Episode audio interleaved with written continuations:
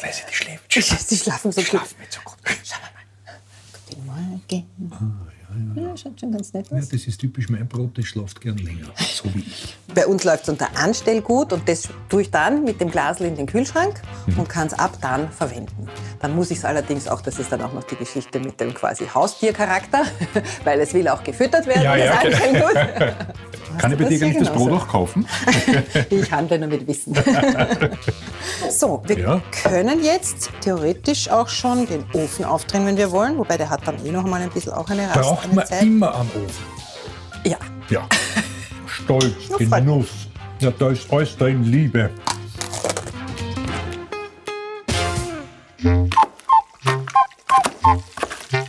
Servus, gute Küche. Der neue Kulinarik-Podcast, dieses Mal mit Harald Nachförg und Backschulleiterin Elisabeth Ruxer zum Thema Richtig gutes Brot.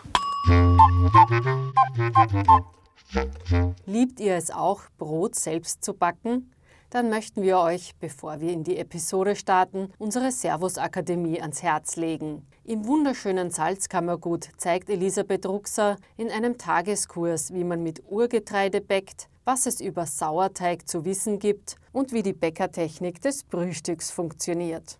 Jetzt Kursplatz sichern auf servus.com-akademie. Mit dem Code Akademie23 spart ihr übrigens 15 Euro auf den Kurspreis. Alle Infos findet ihr auch in den Notizen zur Folge. Hallo liebe Leute, heute sind wir bei der wunderbaren, großartigen Elisabeth Ruxer zu Gast. Wir werden heute Brot backen und da freue ich mich ganz besonders drauf, weil ich nämlich Brot heiß liebe. Und äh, ich habe natürlich keine Ahnung vom Brotbacken, aber die Elisabeth, die auch schon Backkurse für unsere Servusleser gemacht hat und die die Gründerin der ersten Bio-Backschule im Waldviertel ist, wird mir das im Detail zeigen. Liebe Elisabeth, danke, dass du dass ich da sein darf. sehr gern.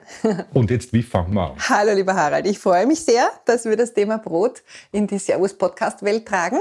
Und wir fangen an, würde ich sagen, wie immer bei unseren Kursen. Wir gehen mal alle Hände waschen. Ach so, ist das Händewaschen muss man anfangen. Na gut, na dann machen wir das gleich. Du, wir kennen uns ja schon lange, auch aus unserer journalistischen Zeit, aber du bist dann äh, ein bisschen sozusagen abgewandert und hast ganz andere Dinge jetzt gemacht. Und ich habe jetzt gelesen, du bezeichnest dich auch als Genussethikerin. Was ist denn das? Genau. Naja, das ist eigentlich so ein bisschen ein Zusammenhang auch zur journalistischen Tätigkeit, weil das hat ja alles begonnen bei mir mit Recherche. Wie immer bei Journalistinnen und Journalisten, wenn man neugierig ist und wenn man ein Thema interessiert, dann fängt man an, da ein bisschen nachzubohren und nachzuschauen. Und so kam es dann auch zum Brotbacken. Und so kam es eigentlich überhaupt zur Beschäftigung mit Lebensmitteln. Und das sagt auch die Genussethik. Die Genussethik will einfach ein bisschen hinter die Kulissen schauen. Wo kommt ein Lebensmittel her?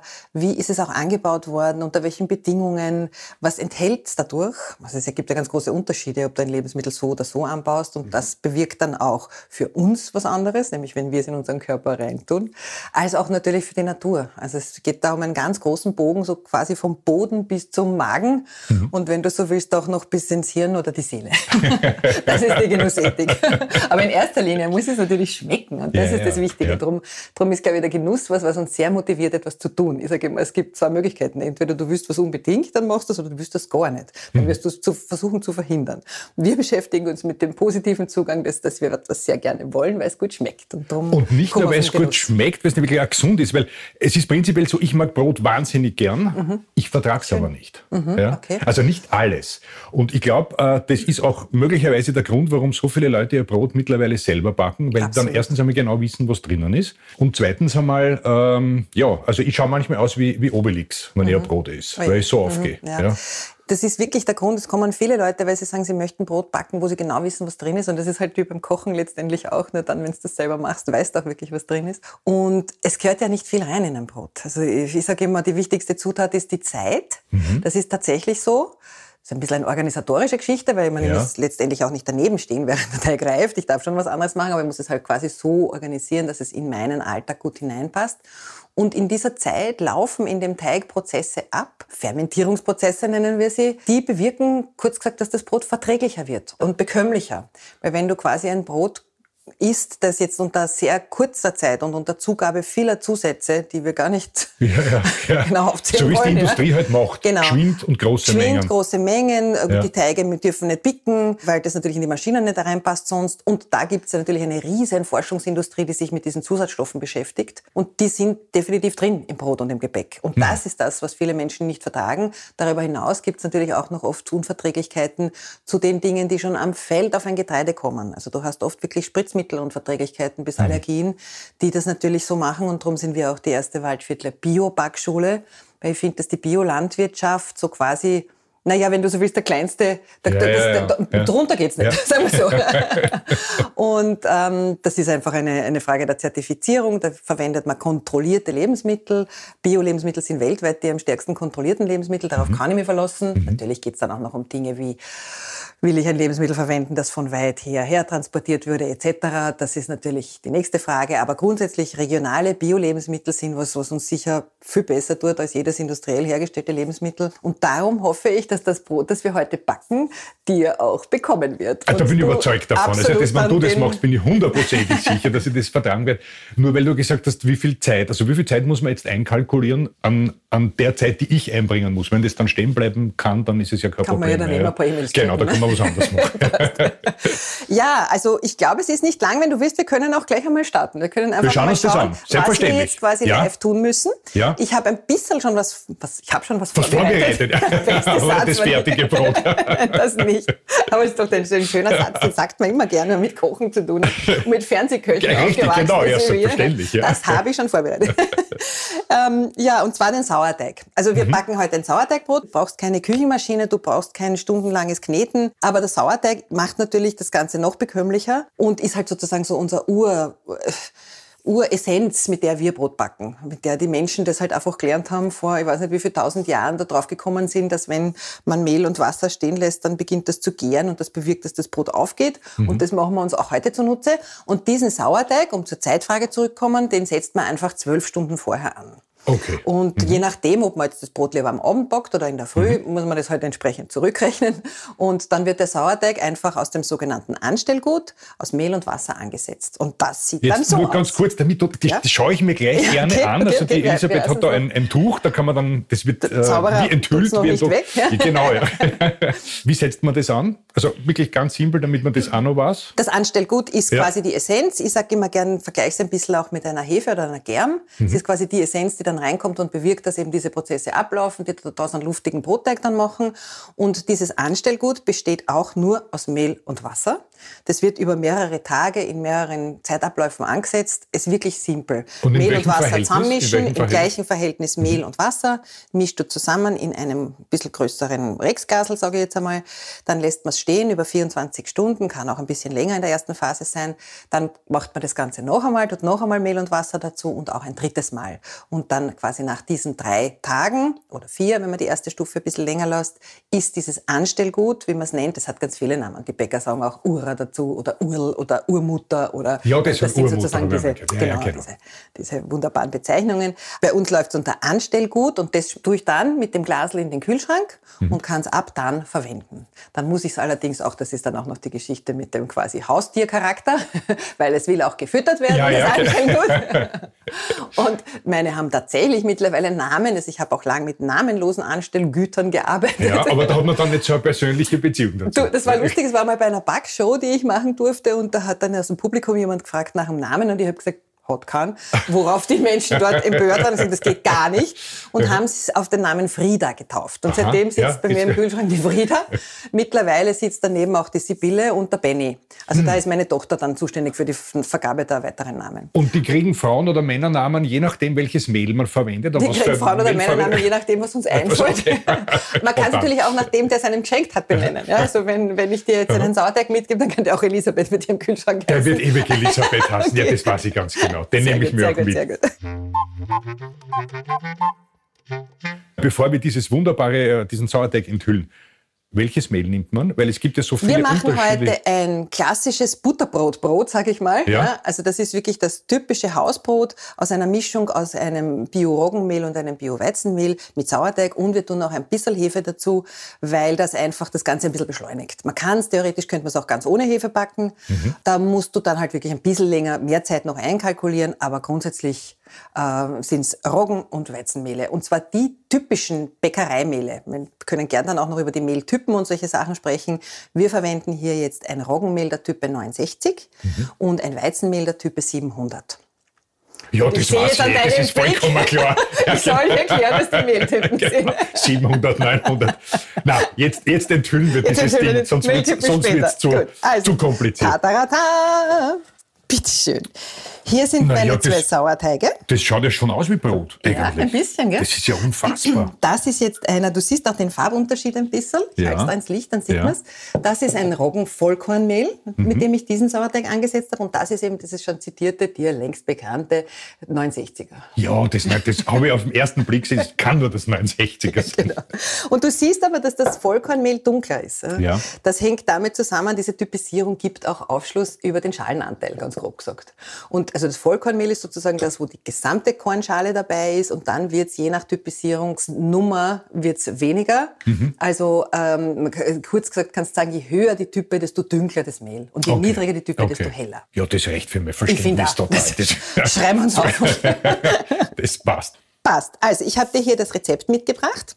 Mhm. Du hast hier mal die Zutaten, also das sind jetzt quasi unterschieden ist in den, die Zutaten für den Sauerteig. Das habe ich gestern schon angesetzt. Ja. Da braucht man eben, das ist wirklich jetzt berechnet für eine kleine Haushaltsmenge für ein Brot von 650 Gramm. Mhm. Das ist, glaube ich, gerade eine gute Größe. Das kann man gut essen vom ersten bis zum letzten Scherzel. Das machen wir jetzt. Also da wird eben der Sauerteig angesetzt. Das habe ich gestern am Abend gemacht, ungefähr um zwölf Stunden vor zwölf Stunden. Und jetzt mischen wir diese anderen Zutaten dazu. Und da oben auf deiner Liste hast du schon Zeitaufwand geschrieben, 30 Minuten Arbeitszeit. Das ist die quasi Das ist das, was wir jetzt- was wir jetzt Zeit Und dann haben wir halt verbringen. Aha. natürlich dazu noch eineinhalb Stunden Rastzeit, Genau. 50 Minuten Backzeit und wenn du das dazu rechnest, eben noch den Sauerteig, zwölf Stunden für den Sauerteig. Du hast ein Zeitfenster, um den Sauerteig zu verarbeiten von circa sechs Stunden, vier Mhm. bis sechs Stunden. Also der Sauerteig kann zwölf bis 16, 18 Stunden rasten, wird allerdings während dieser Rastzeit immer intensiver, also immer säurer. Okay, so ja. Und das merkt man natürlich dann ein bisschen auch am Brot. Aber das ist jetzt mal quasi die, die, die, die, die reine Arbeitszeit, wirst sehen, ist jetzt nicht wahnsinnig viel. Den Rest sollte man halt so planen, dass man irgendwo in der Nähe ist oder Ja. jemanden hat, Ja. der das dann Genau. aus dem Ofen nimmt. Ja, jemand, am besten jemanden hat, der es aus dem Ofen nimmt. Passt. Wir brauchen jetzt einmal als erstes zwei Schüsseln. Die haben wir hier. Und ähm, diese Zutaten, die kommen jetzt alle einmal in den Brotteig hinein. Also das Roggenmehl, das Weizenmehl, die Hefe, Salz, Wasser, der Sauerteig und ein Brotgewürz. Es muss nicht unbedingt rein das Brotgewürz, aber ich habe ganz gerne ein, ein, ein gewürztes Brot. Das kann, darfst du dir aussuchen. du Okay, das machen Ja? wir. Wir stellen Okay, das. Rezept natürlich online, damit unsere Zuhörerinnen und Zuhörer dann auch das nachvollziehen können, was wir hier genau gemacht haben, auf servus.com. Ja, dann fangen wir mal an. Und weil ich besonders nett bin und weil wir uns schon so lange kennen, habe ich dir die zwei Mehlsorten schon zusammengewogen. Die sind beide in einem Sackerl drin. Das darfst du jetzt einfach hineinlernen. Also das sind 135 Gramm Roggenmehl und 170 Gramm Weizenmehl. Wenn Jetzt habe ich noch, Entschuldigung, eine Frage noch. Äh, muss man nicht üben. Das Nein, kann das, nein, nein, das, und vor allem, ich, mein, ich, ich finde es ja wahnsinnig toll, dass, dass du mir das so sympathisch findest, dass du mir das alles schon so vorbereitest. Finde ich toll. Ich kann gern öfter mit dir kochen. Sehr gerne. So, das lernen wir da rein. Aber eine Frage noch zum, äh, zur Begrifflichkeit. Glattes Mehl, grobes Mehl, was nimmt man da für eins? Äh, Das ist jetzt eben ein Mehl, ein, ein Weizenmehl. Diese Glatt- und Grobtypisierung gibt es beim Weizenmehl hauptsächlich bei uns. Und das bezieht sich auf die Korngröße. Also ein äh, äh, griffiges Mehl hat ein bisschen ein größeres Korn sozusagen und ist dadurch ein bisschen gröber, wenn du so willst. Das glatte Mehl ist das ganz feine Mehl und das, Griff, das Universalmehl ist die Mischung aus beiden. Wir haben in Österreich sogar noch ein doppelgriffiges Mehl und da zitiere ich immer gern meine Großmutter, weil die hat da einen Spruch gesagt, wo man sich immer merkt, welches man wofür nimmt. Die hat nämlich gesagt, ein griffiges Mehl nimmst für alles, was nass wird. Also sprich für Nockerln, Okay. für Knödel. Aha, Weil das aha. griffige Mehl eben das ist, das quellen kann, das schön quillt. Und das glatte Mehl ist das, das sehr elastisch ist. Also wenn du einen Strudelteig machst, dann nimmst du ein glattes Mehl, weil das soll ja schön sich dann ziehen lassen und elastisch werden. Ein grandioser Merksatz. Schon, ich werde ihn nie Die Omas vergessen. wissen einfach, was ja, die wissen, die Omas sind die Besten. So, Ja, und jetzt lasse ich dich einfach auf die Waage los, beziehungsweise wir können das auch, ich mache sowas gern mit Augenmaß. Wir brauchen 10 Gramm Hefe, ein Ja. Würfel hat 40 Gramm. Wie Ja. schaffen wir das jetzt? Du, ich war in der Schule in Mathematik so schlecht, ich kann selbst diese äh, leichte Gar Rechnung. nicht wahr, das glaube ich nicht. Bitte, Sehr nimmst gut. du ein Heferl und ein, ein Eckerl und bröselst das hinein in die, in, ins Mehl. Das Schöne an dem Rezept ist, man kann wirklich einfach alles der Reihe nach zusammenmischen und umrühren. Man kann natürlich jetzt auch zum Beispiel die Hefe im Wasser zuerst auflösen. Wenn man das in der Küchenmaschine macht, ist das zum Beispiel so ein Tipp, dass man zuerst einmal das Wasser reingibt und die Hefe rein, weil sich dann nicht solche sogenannten Mehlnester bilden. Weil das Mehl sind dann so quasi nicht biegt. Nein, Es so. bleibt einfach picken am Okay. Schüsselrand und du musst Okay. es dann noch mit der Teigkarte ein bisschen durchmischen. Aber wir machen das ja heute mit dem Löffel, mit der Hand, also Ja, brauchen wir das ja. gar nicht. Ja? Gut, also wir haben jetzt die Hefe drin, jetzt kommt das Salz. Bitte schön. Du darfst jetzt hier 10 Gramm warten, aber es auf Null ist jetzt. Ja. Aber schau, ich bin irgendwie talentiert. Ich habe nämlich jetzt. Wahnsinnig toll. Hast du das Brot gerne ein bisschen salziger oder ein bisschen milder? Ein bisschen milder, wir nehmen das wieder raus. Gut, weißt das ist kein Problem. Das letztens habe ich das bei einer Show mit Löffeln gemacht und habe gesagt, bitte jeder nimmt sich zwei gestrichene Teelöffel Salz. Und dann habe ich gesehen, wie einer sich zwei gestrichene Esslöffel ins Brot hat. Ich gerade noch ihn davon abhalten können. Das wäre dann Ja, das vielleicht sind die ein bisschen Männer. salzig. Keine Ahnung, gell? Nein, das stimmt man- gar nicht. kocht, also ne? überhaupt nicht wahr. Also ich habe viele, viele Teilnehmer, gerade die, die Männer sind da, die machen da auch eine, gerne eine Wissenschaft natürlich aus Ja, dem das stimmt auch. ja. Die Grillexperten. Genau, die genau. dann das aufs Brot umlegen. Genau. Darf ich das da reinlernen jetzt? Bitte einfach hinein, die auch die Gärschränke dann sich zulegen können. Also man kann ja beim Brotbacken sehr viel. Geld ausgeben, gell? Genau. Das ist dann so. Aber wie gesagt, wenn man so denkt, ein bisschen zurück, wie es die Großmütter, ich, ich sage immer absichtlich Großmütter, weil die Großväter haben, glaube ich, kein Brot gebacken. Nein, nein, das- ja. das war Mehl und Wasser und Salz und Kneten und fertig. Also ich kenne auch die Geschichte aus meiner Familie. Meine Urgroßmutter war das. Die hat ähm, jetzt das Brot für die zwölfköpfige Familie gemacht, wöchentlich. Also die ist wirklich ja. mit ihr, Ja. meine Mutter hat mir das ja beschrieben, wie das war. Das müssen wirklich große Mengen Mehl gewesen sein, die eine kleine, Ja, zierliche ja. Frau dort geknetet hat und verarbeitet hat.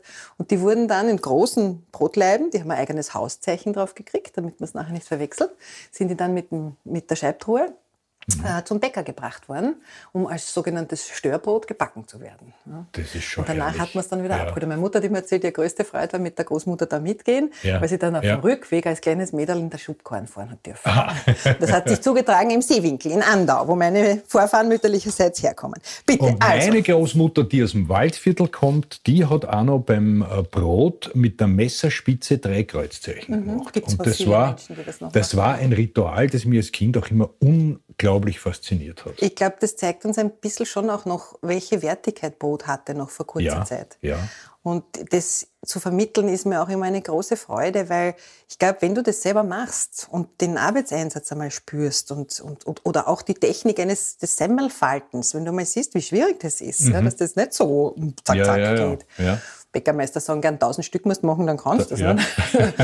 Äh, dass die Wertschätzung für dieses Lebensmittel auch irgendwie wieder eine andere wird. Und auch für das Grundprodukt Mehl, weil ich glaube, das ist ganz entscheidend, dass wir das jetzt nicht mit irgendeinem Mehl machen, sondern dass man sich wirklich einmal vielleicht da ein bisschen Gedanken macht. Wo kommt's her? Bisher. Was ist da alles drin? Okay, was brauchen wir noch? Wir haben jetzt drinnen die Hefe, wir haben das Salz. Also wir haben 200 Milliliter oder ist gleich Gramm Wasser. Die kann man da jetzt auch hineinleeren. Ja. Also man merkt, du hast echt Übung auch im Wasser hineinleeren. Du, Das alleine schon diese großartig. Mhm. elegante Handbewegung, gell, wie ich das um, Ja, ja. umdraht habe. Es ist echt schade, dass man das nicht sehen kann. nämlich. Ja, ich finde das auch. Ja, und jetzt brauchen wir noch den Sauerteig. Also du darfst jetzt dir Ja, genau, aussuchen, kommt ob du lieber den 69er oder den Vollkornteig magst. Das ist ganz welches Ich hätte gern den dunkleren, würde ich gerne probieren. Gell? Dann bitte mit dem Spatel einfach raus in den Teig hinein. Alles, alles, was du vorbereitet Genau, hast. das habe ich Okay. schon so in der richtigen Menge abgewogen.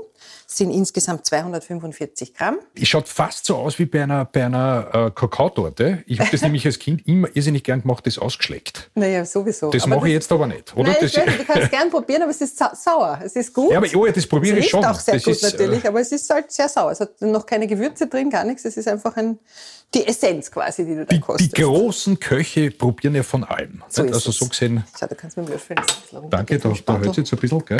Ich finde, es ist natürlich auch jetzt schon, du riechst das alles zusammen, was da sich so tut, das es Mehl, den Sauerteig. gut. Ja. Auch das ist irgendwie so schön, wenn du das in den Kursen, das, das, da wieder her. von der Haptik bis zum Geruchssinn, also wir sind wirklich für alle Sinne zuständig. So, also wenn du jetzt ein gewürztes Brot willst, dann würde ich dir sagen, tu noch ein bisschen ein Brotgewürz hinein. Jetzt muss ich einmal ganz ehrlich gestehen, ähm, man Lieber- braucht vielleicht Oberarme wie Arnold Schwarzenegger. Das ist jetzt gar nicht so leicht, äh, das zu. Das ist bei mir mal ein Klumpen, aber es, es schaut ja nicht schlecht genau aus, so oder? es ist- es, äh, Magst du jetzt ein Gewürz rein? Ja, bitte, gerne. Tue ich da noch ein bisschen ein Brotgewürz hinein? Was ist das das ist jetzt jetzt ein? geschrotetes Gewürz, einfach Ja. eine, die klassische Brotgewürzmischung aus Fenchel, Kümmel, äh, Fenchel Anis, Koriander. Mhm. Das kann man natürlich ganz nach Geschmack machen, wie man gern möchte. Oh, das riecht jetzt fantastisch. Ist das gut? Du kannst das auch mit dem Löffel, vielleicht tust du mit dem Löffel das ein bisschen Ich leichter habe- auf dem, auf Ach so. dem, auf der Teig Ich habe ja, ich habe ja das so auf alle Fälle schon gekostet jetzt vom, vom Ja. Teig und auch der hat mir Gemundet. ja eigentlich sehr gut geschmeckt. Da gibt es nichts zu rütteln dran. Essen wir es gleich so. Ja, genau, oder? das ist vollkommen egal. Ich weiß aber nicht, ob man das dann so gut tut. Das ganz. Wobei, ich glaube schon. Wie gesagt, der Sauerteig hatte ja schon Zeit zu reifen. Also da kann nichts mehr Es passieren. kommt dann manchmal auch auf die Korn, äh, auf das Korn an. Also das ist wirklich so, wenn wir mit, gerade, wir haben ja auch Kurse, wo wir mit Urgetreidesorten arbeiten. Wirklich diesen alten, traditionellen Sachen von Roggen, Weizen. Also es gibt ja auch alte Weizensorten, ein Purpurweizen, ein Goldblumenweizen. Das sind ganz tolle Weizensorten. Ich mag ja auch die Verdammung des Weizens. Das hat er, finde ich, ja auch nicht verdient. Wir haben ihn nur ein bisschen inflationär vielleicht verwendet. Ja, ja, Weizen ja. als solchen kennt unser Körper seit ein paar tausend Jahren. Mhm. Also eigentlich, und das war ja auch immer das quasi Feiertags, das schöne weiße Feiertagsmehl. Da wurde der Allerheiligenstritzel, der Osterstritzel, all diese Dinge damit gemacht. Oder Semmeln zum Beispiel. Also wir haben lustigerweise immer wieder auch Kursteilnehmer, die sich selber noch erinnern und sagen, ja, stimmt, Semmeln hat es früher nur am Samstag bei uns gegeben. Ja, also das ist schon auch was, wo wir halt einfach wie üblich Ja, das waren andere und Zeiten, ständig ja. und dauernd Ja. und wenn wir unsere Ernährung ein bisschen quasi wieder entschleunigen würden, wäre das, glaube nicht ich, uns schlecht. Also am gut. Freitag hat's, also bei der Oma hat es gegeben äh, Fisch oder Süßes. Ja, genau. Aber kein, kein Fleisch. Ja. Der Waldviertler Oma, klassische Wiener Küche sozusagen, oder? Ja, Weil absolut, Das ja. ist, diese, die, die kommt ja von diesen unendlich vielen Fasttagen, die es bei uns einmal gab früher, vorgeschrieben durch die Kirche. Und da durfte man eben kein Fleisch essen. Und da gab es dann natürlich, da ist diese typische Wiener Küche mit Suppe, Mhm. süß, also ge- kräftige Gemüsesuppe, äh, Kaffeeolsuppen, was auch immer. Und nachher eine Süßspeise entstanden. ne? Genau. Der Stritzel, äh, der, der Strudel oder der, der Kaiserschmoren oder was auch immer. Und ich habe das als Kind auch oft gekriegt. Ich habe das sehr mögen. Ja, aber du bist ja viel hingegen jünger als sagt ich. Jetzt, ja- Mein Mann hingegen sagt jetzt jedes Mal, das ist nicht wirklich ein Essen. so, du, du machst das ganz großartig, aber du musst ihn jetzt gar nicht so furchtbar äh, Ah, okay. äh, intensiv bearbeiten. Ja. Der macht nämlich von selber jetzt weiter, freundlicherweise. Also jetzt ist er mal fürs Erste fertig. Also wenn du ihn einfach zu einem schönen homogenen Teig vermischt hast. Wichtig ist nur, dass die Teig, also dass man keine Hefebröckel mehr sieht. Das ist das Einzige. Also das entspricht total meinem Naturell. Irgendwas anfangen scharf und dann aber macht sich's von selber oder es macht wer andere fertig. Das finde ich großartig. Dann lasse ich das jetzt stehen. Genau, also wenn du jetzt keine Hefebröckel mehr drin siehst, dann kannst du es einfach so stehen lassen und wir tun vielleicht noch ein Tücherl drüber. Aber Löffel nehme ich raus, weil sonst bleibt Genau. der im Brot stecken und das Genau, das Scha- ist, das wollen wir nicht. eher so das mit, was macht man da, Pfeilen einbacken? Habe ich Pfeilen, stimmt. Das Also- aber, ja, wieder eine andere Herausforderung. Schau, am besten ist, wenn du es mit So, einem anderen ja. Löffel runter tust. Du hilfst mir da jetzt, danke. Das ist nämlich das Handling dieses doch sehr klebrigen Teiges, ist, ist das, wo Ja, man das, vielleicht äh, ein bisschen Übung braucht. Hast So. du souverän mir geholfen. Jetzt deckt man einmal zu. Ja. Zudecken, warum? Weil da fühlt er sich wohl. Ja, genau. Macht genau, ein Schläfchen. Genau, genau. Ich sage ja auch immer gern, der Teig hat es gern warm, so wie ich. Und wenn ich mich wohlfühle, fühlen sich meine Teige auch. Genau, jetzt äh, lassen wir ihn ein bisschen rasten, gar nicht so lang, so circa eine halbe Stunde bleibt er jetzt einmal stehen. Ja. Und ja, dann werden wir ihn formen. Dann kommt er in das sogenannte Simperl, dieses wunderhübsche Gärkörbchen. Da haben wir übrigens ganz, ganz tolle am, auf- bei Servus am Marktplatz. Das gibt's, da gibt's auch welche mit Ja. so eingestanzten Motiven, glaube ich, am Boden. wunderschön. Ja, ja, ja. Sehr, sehr nett, Ja. ja. Die gibt's also aus, auch aus zwei Materialien, entweder aus dem Pedigrohr oder eben aus so, so gepresst. Ich habe dir das auch mitgebracht. Das schaut dann so aus. Das ist eigentlich ein, ein Holz, eine Holzmasse, die gepresst wird. Die Variante gibt's eben auch noch.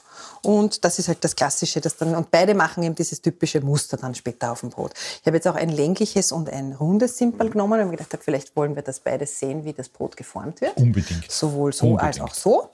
Und ähm, ja, inzwischen können wir vielleicht einmal Kommt das dann in den Ofen? das kommt nicht in den Ofen. Nein, das ist nur für die Rastphase jetzt, dass das Brot quasi in einer Form rastet. Du kannst das aber auch einfach am Breckel rasten lassen, Okay. wenn es geformt ist. Oder du lässt hast das in der Schüssel.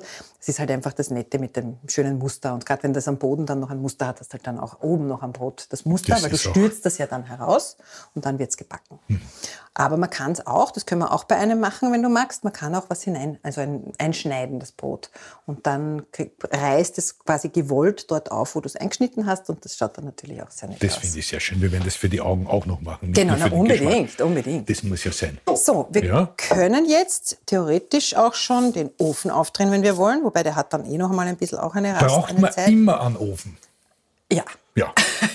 Ja, ich weiß auch nicht, vielleicht. Man kann es auch einfach in die Sonne stellen. Stellt man es irgendwo hin, was warm ist und das, das wird auch, Also dauert dann zwei Jahre. In den Urzeiten wurde es ja, war es ja, also ist jetzt gar nicht auch so abwegig, weil Brot ist ja so entstanden, dass man Gräser vermahlen hat, Mhm. mit Wasser vermischt und das auf einen heißen Stein als Fladen gebacken hat. Genau, also auch das können wir ja. sich kommt dann ein bisschen spontan in unseren Breiten. So, liebe Elisabeth, das ist eine, eine absolute Laienfrage. Vielleicht findest du die zum Lachen, aber kann man Brot auch ohne Mehl backen?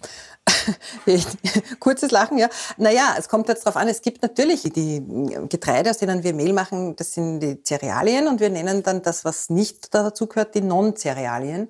Und die kann man natürlich auch zum Mehl vermahlen und damit auch backen. Also das geht schon. Gerade wenn man jetzt zum Beispiel wirklich glutenfrei backen muss, möchte oder muss, dann gibt es natürlich andere Mehle, die man verwenden kann. Und ich habe da so ähm, ein paar Sachen gefunden, die wirklich ganz gut funktionieren. Zum Beispiel Mandelmehl kannst du gut nehmen, ähm, Buchweizenmehl natürlich, da kann man sogar einen Sauerteig damit ansetzen. Also man kann auch einen Aber Buchweizen ist Buchweizensauerteig gut, weil das äh, hat man mir empfohlen, wenn ich, weil ich eine Unverträglichkeit habe, äh, Buchweizenbrot äh, Brot essen. Und Mhm. Ja. das hat mir eigentlich auch gut geschmeckt. Das Ja. war gar nicht so schlecht. Kann man durchaus gut machen auch, ja. Ja. Und das kannst du eben auch wirklich einen Sauerteig damit äh, also ansetzen und genauso machen wie den, den Roggensauerteig, kannst das mit Buchweizen machen.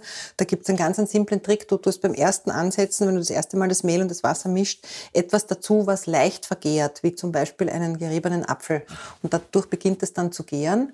Und da kannst du dann den Sauerteig genauso führen wie, wie den Roggensauerteig. Also das funktioniert gut. Und äh, ja, was gibt's noch? Also wie gesagt, Mandelmehl, Buchweizenmehl, es gibt Hirsemehle. Ja. Also da gibt's wirklich eine große Vielfalt und Bandbreite, wo du entweder das dazu mischt zu einem klassischen Brotrezept aus Roggenmehl zum Beispiel oder Dinkelmehl oder du machst das wirklich nur daraus, das geht auch. Ja. Muss man halt dann quasi andere Methoden finden, weil das, was jetzt das Schöne an diesem Mehl ist, das wir heute verwenden, das, eben, das sind eben diese Gluten oder das Gluten, diese Eiweißgemische, die eben bewirken, dass das so schön zusammenhält und diese Struktur aufbaut, die sich dann eben aufplustert und ein gut leicht gebackenes, luftiges äh, Krume im Brot wird. Nein, ich freue mich eh auf das. Also ich finde das jetzt... na bitte, du musst das es unbedingt das probieren und dann auch zurückmelden, wie das, wie das sozusagen mit der Bekömmlichkeit war. Weil vielleicht ist es ja wirklich so, dass diese längere Teigführung für Ja. dich schon einfach quasi dem Körper das so aufschließt, dass er damit gut besser zurechtkommt. Ja. Das kann durchaus sein. Ich bin sogar überzeugt, dass das Probierst so du mit. Getreidesorten sonst auch was rum? Dinkel oder so? Ja, schon ein bisschen. Dinkel tut mir eigentlich ganz gut auch. Dinkel ist okay. Der Dinkel ist ja wirklich ein, so ein Getreide, das schon die Hildegard von Bingen so geliebt hat. Äh, der hat ja seine Renaissance auch gleichzeitig in den 1980ern so ungefähr ge- begonnen, als man diese alte Heilkunde wieder entdeckt Ja, hat. ja. Und die Hildegard von Bingen, die sagt ja so nette Dinge über den Dinkel. Die sagt, er macht uns froh zum Beispiel. Und das finde ich sehr nett. Man soll froh sein. Wir enthüllen Ja. den Teig. So, und jetzt kommt einfach ein bisschen Mehl auf die Arbeitsfläche. Wenn ich das darf, mache ich das gleich da für dich. Ja. Das ist dann der Punkt in der Backschule, wo alle immer sehr froh sind, dass das nicht bei ihnen zu Hause ist gerade. Und diese Handbewegung, mit welcher Lässigkeit du das da hinstreust, das muss man gesehen haben. Daher Kurs bei der Elisabeth belegen, ganz wichtig. So, und jetzt nehmen wir den Teig aus der Schüssel raus, direkt da ins Mehl hinein und holen uns jetzt auch ein Simperl. Auch als Gärkörbchen bekannt. Welches hättest du denn gerne? Ein längliches oder ein rundes? Das, ich nehme das längliche, weil das steht Ja. schon bei mir. Das ist sehr praktisch. Da brauche ich nicht weit gehen. Und da haben wir Ja? jetzt die nächste Übung. Du musst das jetzt mit Mehl ausstauben, weil das, da kommt jetzt dann der Teig hinein.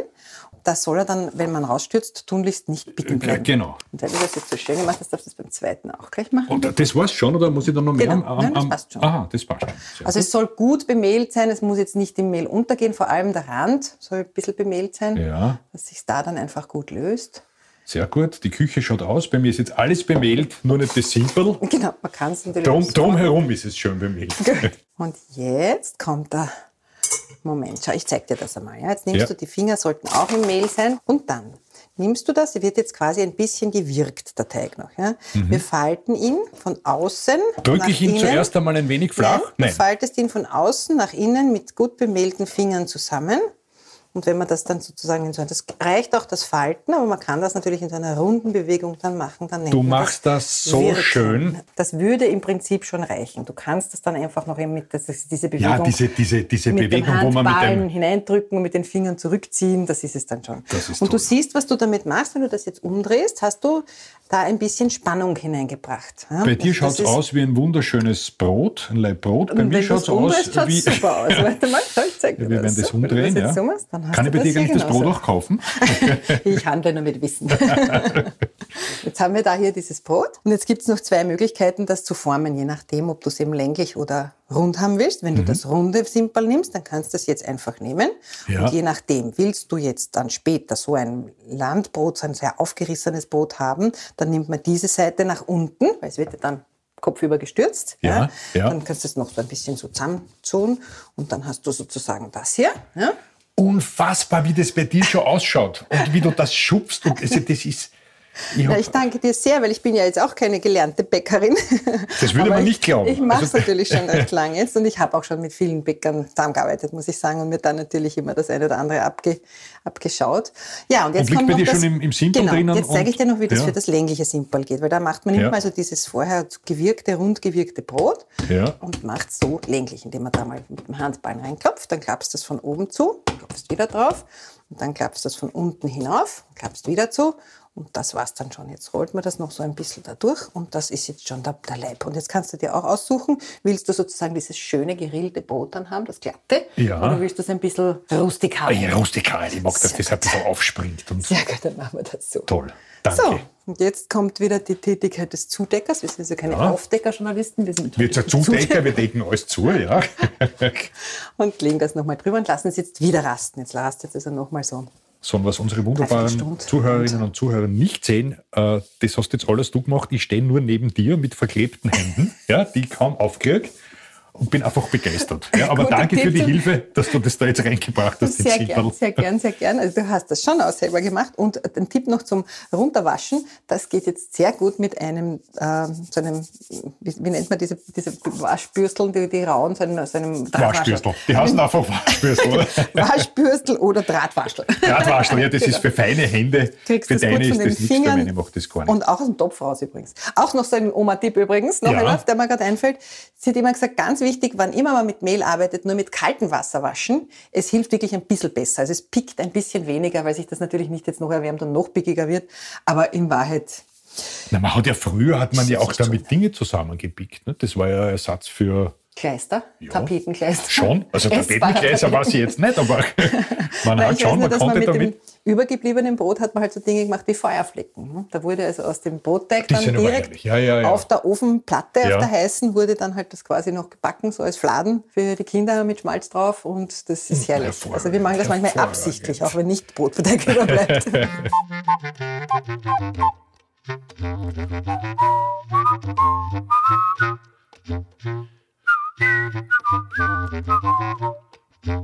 Dann drehen wir jetzt mal den Ofen auf, oder? Ich werde auch noch Hände waschen, sonst haben wir das Mehl auch am Ofen.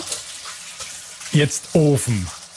Braucht man einen bestimmten Ofen oder einfach ein Backrohr und das Genau, reicht. man braucht Backrohr. eigentlich ein Backrohr, das sollte möglichst gute Hitze erzeugen können. Also sage ich mal 250 Grad ist schon so ein Minimum. Drunter wird es vielleicht ein bisschen schwierig, weil das Brot vor allem am Anfang einmal einen ordentlichen Hitzeschub braucht. Mhm. Und da ist auch übrigens ganz toll, was wir dann jetzt eh auch verwenden werden, dieser Backstein.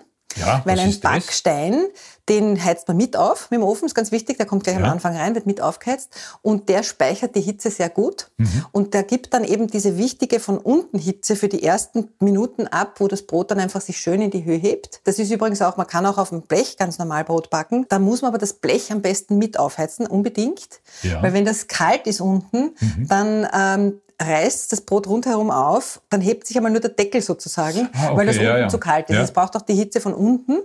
Und äh, das geht am besten, man kann es dann auch auf, zum Beispiel auf ein Backpapier rausstürzen und Mhm. dann das Backpapier aufs heiße Blech direkt draufziehen. Also das nimmt man dann, heizt man mit auf, nimmst mit dem Ofenhandschuh raus oder mit dem Topflappen, ziehst das drauf, das Brot und gleich wieder hinein. So, jetzt drehen wir einmal den Ofen auf.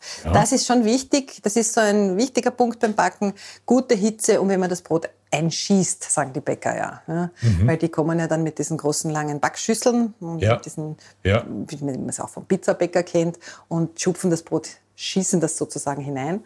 Und das wird auch bei uns in der Backschule. Wir haben einen großen Pizzaofen, wo wir backen drinnen. Das ist ein gutes Äquivalent, weil ich denke, äh, es hat jetzt nicht jeder, es gibt zum Beispiel ganz tolle Öfen, die mit äh, Dampf auch arbeiten. Wir brauchen dann auch ein bisschen Wasser. Das kann ich dir dann auch zeigen, Ja. wie man das händisch quasi simulieren kann, die top elektronische Beschwadung. Das ist einfach ein gutes Äquivalent, weil der Pizzaofen hat eine ruhige Hitze. Man sagt immer, die ruhige Hitze ist zum Brotbacken sehr gut. Es geht auch mit Heißluft, also es muss nicht Mhm. unbedingt nur Ober-Unterhitze sein, aber Ober-Unterhitze ist fürs Brot sehr Ideal. gut. So, jetzt müssen wir das äh, eigentlich in den Ofen geben. Genau, aber, werden wir mal schauen, ob es schon soweit ist. Ja, Schauen wir mal, ganz leise. ganz leise, die schläft. Die schlafen so gut. Schlafen so gut. Schauen wir mal. Guten Morgen. Ja, schaut schon ganz nett Ja, aus. das ist typisch mein Brot, das schlaft gern länger, so wie ich. Ja, wahrscheinlich Ja. ist es spät schlafen gegangen. Aber das kann sein, ja. Und deins? Ah, ist aber auch noch nicht ganz Das ist auch wahr. noch nicht so richtig. Ein bisschen lassen wir es noch. Also es ist, du siehst das dann, wenn Aber du da reindrückst in den Teig Ja. ähm, und der quasi wieder fast ganz zurückspringt, ist es schon richtig äh, optimal. Du siehst das auch am Mehl, dass sich das jetzt schon ein bisschen verändert hat, dass das so Risse und Sprünge kriegt. ja. total toll aus. Also ich würde sagen, Ja. ein paar Minuten geben wir ihm noch. Lassen wir es langsam aufmachen, oder? Nach das der hat man Druck, doch gern, Druckprobe, oder? ja, Genau. selbstverständlich. Das ist ja bei uns nicht anders. Genau, Gott sei Dank. In der Zwischenzeit noch eine Frage zum Mehl. Man kann das Mehl natürlich auch selber in einer Mühle machen, oder? Ja klar, es gibt viele Leute, die zu Hause Mühlen haben und ich glaube, das ist letztendlich so quasi der ultimative Weg, wenn du wissen willst, dass dein Mehl keine Zusatzstoffe enthält, indem du dir Korn, ein gutes Biokorn kaufst und das selbst vermahlst, oben rein tust, unten kommt das Mehl raus. Es gibt wirklich tolle Mühlen ja auch mittlerweile schon, die sehr fein vermahlen, weil das ist natürlich, je feiner das Mehl vermahlen ist, desto besser sind die Backeigenschaften. Und wir arbeiten auch mit verschiedenen äh, Mehlen aus verschiedenen Mahlverfahren. Das eine ist eben ein, eine Stiftmühle, wo das Mehl äh, ganz besonders vermahlen wird, nämlich so, nur ganz kurz, äh, dass der Getreidekeimling dabei, bleiben kann und mit vermahlen wird, weil der ist quasi das Heikle am Vermahlen. Weil der wenn, Keimling, wenn man sich das so vorstellt, du hast das Korn mit der Schale, dann ist der Mehlkörper und ganz innen der Keimling, aus dem die neue Pflanze wird, so ein grober Aufbau Ja. des Getreidekorns. Äh, das wird dann vermahlen und dieses, dieser Keimling, der enthält sehr viele Fette, essentielle Fettsäuren und so weiter, was ihn sehr gesund macht. Aber natürlich bei der Verarbeitung auch schwierig, weil alles, was Fett ist, kann natürlich mit Temperatur, mit höherer Temperatur schnell ranzig werden. Ja. Und darum wird also bei den meisten industriell hergestellten Mehlen dieser Keimling einfach entfernt. Der ist gar nicht dabei. Also das, was sozusagen das wertvolle Mehl ist, wird einmal weggegeben. Weg, Weil okay. sonst wird's, äh, also wegschmeißen tun sie es glaube ich nicht, aber, aber wird einmal entfernt, um die, das Mehl halt sehr lang lagerfähig zu machen, kriegt dann auch noch andere Zusatzstoffe dazu. Es ist ein langes Thema, was da alles passiert. Es gibt dann auch noch die andere Variante, dass dieser Keimling Hitze stabilisiert wird, also quasi geröstet, damit er nicht ranzig werden kann. Beides bewirkt natürlich, dass quasi die Inhaltsstoffe gegen Null gehen des ja, ja. Keimlings. Und die Mehle, mit denen wir arbeiten, das sind entweder eben diese aus dieser Stiftmühle, das ist ein patentiertes Verfahren, wo das Mehl so vermahlen wird, dass der Keimling zur Gänze dabei ist und das aber trotzdem sehr lange sehr haltbar ist. Das andere sind sogenannte, die heißt Zentrofan vermahlene, also Zentrofanmühle. Da wird das Korn an einem Steinring entlang mittels Luft so lang geblasen, bis es quasi nicht mehr da ist, also bis Ah, es okay. abgeschliffen Ja, hat. ja. Und allein durch diese Luft ist das halt immer sehr kühl und sehr fein und wird aber ein sehr feines Mehl, auch mit ganz tollen Backeigenschaften. Also das sind Vollkornmehle, die wirklich tolle Backeigenschaften haben, weil sie halt so speziell vermahlen sind und das kann man natürlich auch im Privatbereich machen. Beim selber vermahlen würde ich nur empfehlen, dass man das Mehl tatsächlich ein bisschen rasten lässt. Also dass man es nicht rein, das Körn rein und sofort das frisch vermahlene Mehl verwendet, weil das Mehl dadurch, äh, wenn es ein bisschen rasten kann, da gehen die Meinungen auseinander, wie, wie viel ein bisschen Rasten ist. Also letztens habe ich mit einem Bäckermeister einen Kurs gemacht, der hat gesagt, mindestens vier Wochen. Aber ich glaube auch schon zwei Wochen oder eine Woche sind gut, weil das Mehl sich dadurch schlicht und einfach entspannen kann. Der Mahlvorgang ist für das Korn Stress. Es wird bei hoher Geschwindigkeit ziemlich in kleine Einzelteile zerlegt. Und damit sich wieder ein bisschen entspannt und äh, das nimmt auch dann mehr Wasser auf. Also ein, ein, Mehl, das gestanden ist eine Zeit lang, nimmt mehr Wasser auf. Und ein frisch vermahlenes Mehl weniger Wasser. Also insofern ein guter Tipp, vielleicht das mal ausprobieren, ob das Mehl, das man dann verwendet, sich anders verhält und das ein bisschen stehen lassen einfach mal. Rasten, Zauberwort. Genau. Betrifft ja auch uns die Menschen. Wichtigste, ja, die wichtigste Zutat, Zeit. Zeit. Zeit und wir sollten auch rasten. Wir sollten du rasten. hast sehr recht. Wenn das Brot dann fertig ist, werden wir ein bisschen niederlegen vielleicht. Ja, so, ich glaube, jetzt können wir langsam dran denken. Ja.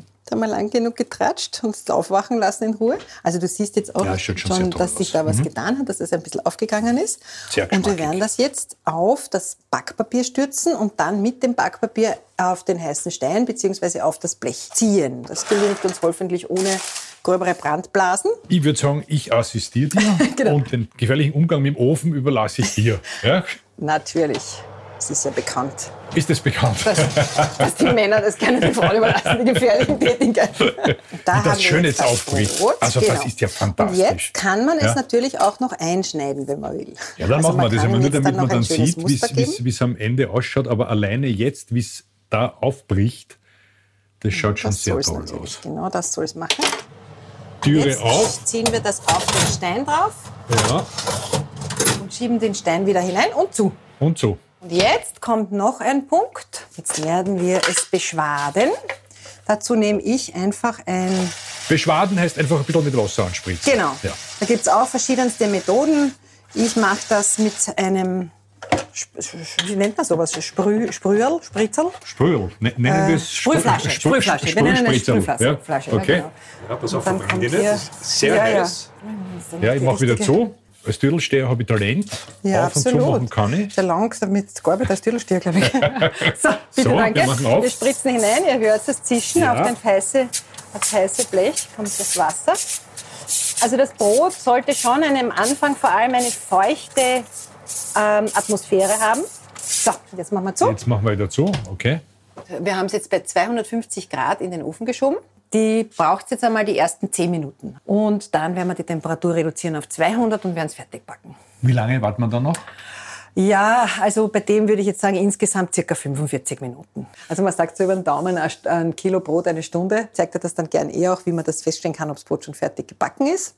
Man sticht oben hinein. Man kann es entweder ja anstechen mit einem, Back, mit einem Bratenthermometer. Ja. Ganz simpel. Und dann soll es haben zwischen 95, 97 Grad, also ab 92 Grad beginnt das zu verkleistern. Ab 94, 95 ist es dann quasi fertig. Äh, oder du machst das klassisch, weil die Omas hatten auch keine Bratenthermometer, keine digitalen. Mhm. Äh, du drehst das um und klopfst unten auf den Boden und das hat dann einen bestimmten Klang. Das klingt dann einfach sehr hohl und dann weiß man auch, dass es fertig ist. Ja, wie klopfe ich da drauf? Das ist ja irrsinnig heiß. Man kann noch ein, dazwischen einen Stoff zwischen Brot und ah, Hand. Danke. Da sieht man den Küchenprofi und den Anfänger. Wie bewahre ich es auf? In einer Zirbendose oder nimmt das dann manchmal den Geschmack der Zirbe an? Also Zirbe, ist, ich, Nadelholz ist natürlich grundsätzlich super, weil es äh, ja. einfach den, die Schimmelbildung verhindert. Ja. Ähm, Wenn es ausraucht, so quasi, glaube ja. ich, geht es ganz gut. Aber ich bewahre es auf in einem, meistens in einem Papier und dann in einem, einfach in einem Leinen- oder Baumwollsackerl. Und äh, gerade Brot, Sauerteigbrot, das kannst wirklich eine Woche lang essen. Das erhält die Frische. Das ist ja der ganze Effekt dieses Sauerteigs, dass das Brot eben seine lange Frischhaltung hat. Jetzt drehen so, wir mal den Ofen zurückdrehen. Ja, damit okay? es nicht zu heiß wird, drehen wir das genau. zurück. Aber du siehst, es ist jetzt schon ist jetzt wirklich schön in die Höhe gegangen. Ja, Ein Kunstwerk. Jetzt kommt das mit dem Dampf. Achtung, Vorsicht, ah, heiß. Okay. Lass mal ein bisschen den Dampf heraus. Siehst du? Ah, da kommt aber wirklich eine ganz schöne Wolke raus. Ja? ja, es ist natürlich auch die Feuchtigkeit aus dem Brot selber, die da drinnen mhm. sich halt sammelt. Wenn man jetzt einen sehr kleinen Backraum hat und viele Brote drinnen, dann brauchst du auch gar nicht beschwaden, weil das die Feuchtigkeit vom Brot sozusagen automatisch macht. Das Beschwaden hat übrigens den Sinn, dass die, die Kruste relativ elastisch bleibt, dass das also aufgehen kann, ohne dass es halt jetzt das total ist, das reißt. Ist total Aber es reißt eh schön auf. Sehr nett jetzt. Ja, ich finde Brotfernsehen ist großartig, oder? Ja. Unbedingt. Wir machen das auch in den Kursen immer. Es wird immer viel Brot ferngesehen. Ja, ich glaube, jetzt werden wir unser Brot einmal anschauen. Magst du Jetzt kommt der große Moment. Ofen aufmachen bin ich zuständig. Genau, das ist der Job. Vorsicht, vielleicht ist immer noch was. Ja. Und jetzt können wir hier mit dem Bratenthermometer diesen machen. Wenn man tut er nicht. Ich bemühe mich. Bemühe mich, es heute ja. unfallfrei zu gestalten. Na, das schaut doch schon sehr gut aus. Wir haben 95 Grad, 96. Perfekt. Ich würde sagen, wir tun es raus. Gut. Es riecht gut, es schaut gut aus. Und das Zweite, und ich möchte das jetzt schon erwähnen, mein Brot. Da werden wir jetzt die Schaut- klassische schaut schön aus. Es ist- Methode machen. Es ist so grandios geworden. Na schau, das freut mich, wenn es dir gefällt. Und zwar Du greifst es werden jetzt doch mit der Hand an, ja? Naja, so kurz geht's schon. Also allzu lang. Wir machen die Ofentür auf und drehen den Ofen ab und lassen den Stein langsam abkühlen. Gut. Und jetzt können wir hier noch die klassische Methode machen, um zu Ja. schauen, ob dein Brot auch gut durchgebacken ist. Magst du mit den Fingerknöcheln drauf Ja, natürlich. Herein? Es klingt. Es klingt perfekt. Es klingt also perfekt. das ist es. Das ist auch der Moment, wo unser Hund dann immer bellt. Aha, weil der das Brot auch liebt. Nein, weil er glaubt, das kommt wer. Also, am liebsten würde ich es anschneiden, aber dürfen wir noch nicht. Ein bisschen Jetzt müssen wir noch ein bisschen. Ja. ein bisschen rasten noch. Ich werde jetzt eines machen, ich werde da hinten jetzt auch drei Kreuze drauf machen. Bitte, Weil so- das ist jetzt ein Ritual, das dem Brot entspricht. Das würde ich bei einem Industriebrot nicht machen, aber da finde ich es jetzt angebracht und gar nicht unpassend. So. Ah, wie gut das klingt. Na, ist das Also, das hübsch. gibt's ja nicht. Das darf nicht wahr sein. Liebe Elisabeth, herzlichen Dank. Na, bitte gerne. Liebe Zuhörerinnen und Zuhörer, ich kann nur empfehlen, alle Bücher von der Elisabeth Ruxer zu kaufen, ihren Kurs zu besuchen und überhaupt all die Dinge, die sie da uns vorzeigt. Ich schneide jetzt gleich noch eine zweite Scheibe herunter. Lass das schmecken. Meine Güte, ist das gut. Jetzt geben wir ein bisschen So. Butter drauf. Genau. Jetzt beiße ich da mal rein. Mm. Aber wirklich. Unfassbar. Das ist so großartig. Ja, siehst du, das meine ich. Das ist dieser Stolz. Es ist einfach wirklich Stolz, Genuss. Ja, da ist alles drin, Liebe. Manchmal auch ein Stück Zahn. Nein, Blödsinn. So, das war's mit unserem Podcast. Entschuldigung, ich spreche mit vollem Mund, das tut man normalerweise nicht, aber bei diesem Brot geht's nicht anders, da muss man nebenbei immer essen. Vielen Dank, liebe Elisabeth, dass du bei uns warst und uns alles gezeigt hast, was ein gutes Brot ausmacht. Bis zum nächsten Mal. Sehr gerne. Danke. Vielen Dank fürs Zuhören. Wenn euch der Podcast gefallen hat, abonniert Servus Gute Küche und verpasst keine Folge mehr. Schönes und Nützliches für die Küche wie duftende Zirbenbrotdosen oder handgeschmiedete Küchenmesser findet ihr in unserem Online-Shop Servus am Marktplatz. Einfach vorbeischauen. servusmarktplatz.com. Werft auch einen Blick in das Servus-Magazin. Darin gibt es jedes Monat regionale und saisonale Rezepte aus dem Alpenraum zu entdecken. Bis zum nächsten Mal, euer Servus.